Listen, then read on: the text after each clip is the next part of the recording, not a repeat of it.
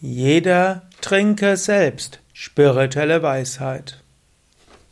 Kommentar zum 52. Vers des Vivekachudamani von Shankaracharya. Wenn eine schwere Last auf dem Kopf ruht, können diese andere abnehmen, aber nur der Mensch selbst kann seinen Hunger und seinen Durst stillen. Der Sanskrit-Text Mastakanyastabharader Dukkam anyairni varyate Kshudhadikrita dukkam tu vinasvena kenachit. Dukkha, die Mühsal. Es gibt, man könnte sagen, verschiedene Formen von Dukkha, von Leiden. Es gibt das eine Leid, da kannst du anderen helfen und andere können dir helfen. Und es gibt anderes Leid, da kann dir keiner helfen und du kannst anderen nicht helfen. Er gibt jetzt zwei Möglichkeiten. Er sagt, Mastaka Nyastabhara de Dukkha, also das Leid einer auf deinen Kopf gesetzten Last, die kann dir jemand anders wegnehmen. Und du kannst sie auch anderen wegnehmen. Aber Kshudhati Krita Dukkam, das Leid von Hunger und Durst, das kann dir ein anderer nicht wegnehmen. In diesem Sinne, du kannst anderen helfen bei bestimmten Sachen. Du kannst anderen ein, dein Ohr leihen und das ist gut.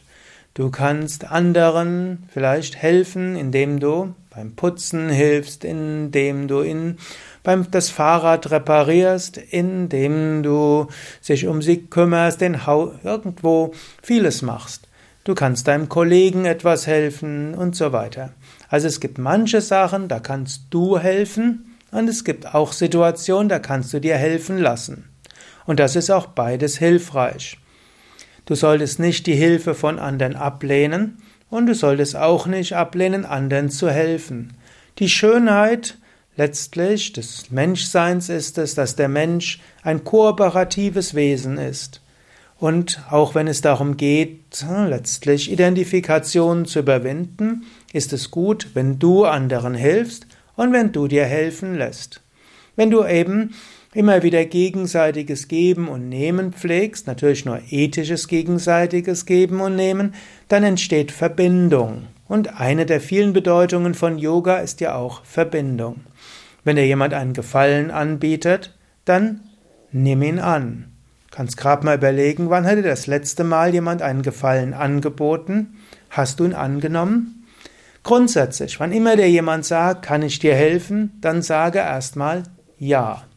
Mindestens sage nicht sofort Nein. Es gibt manche Menschen, die sagen sofort Nein, ohne nachzudenken. Und als zweites auch, wenn du irgendetwas zu tun hast, dann überlege auch, kann mir jemand helfen? Manchmal musst du nämlich auch darum bitten. Es reicht nicht aus, dass du wartest, der müsste das doch sehen. Wenn du Hilfe brauchst, dann bitte um Hilfe. Umgekehrt, wenn du merkst, dass jemand anders Hilfe braucht und du könntest ihm helfen, dann hilf ihm. Bitte um Hil bitte oder biete deine Hilfe an. Warte nicht, dass er oder sie um Hilfe bittet. Biete deine Hilfe an. Und wenn jemand dich um einen Gefallen bittet, überlege, kannst du ihn nicht einfach geben. Natürlich, du bist nicht gezwungen, manchmal musst du auch Nein sagen können.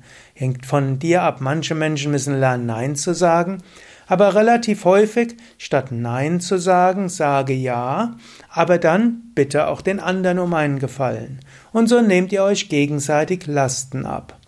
Aber es gibt eben auch anderes Leid, das nicht dadurch zu lindern ist, dass andere dir etwas tun oder du anderen etwas tust.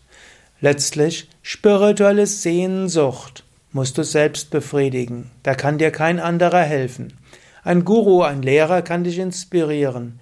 Andere Schüler, die Guru beißt, die Schüler des gleichen Lehrers, die Menschen auf dem gleichen Weg, können dich auch unterstützen.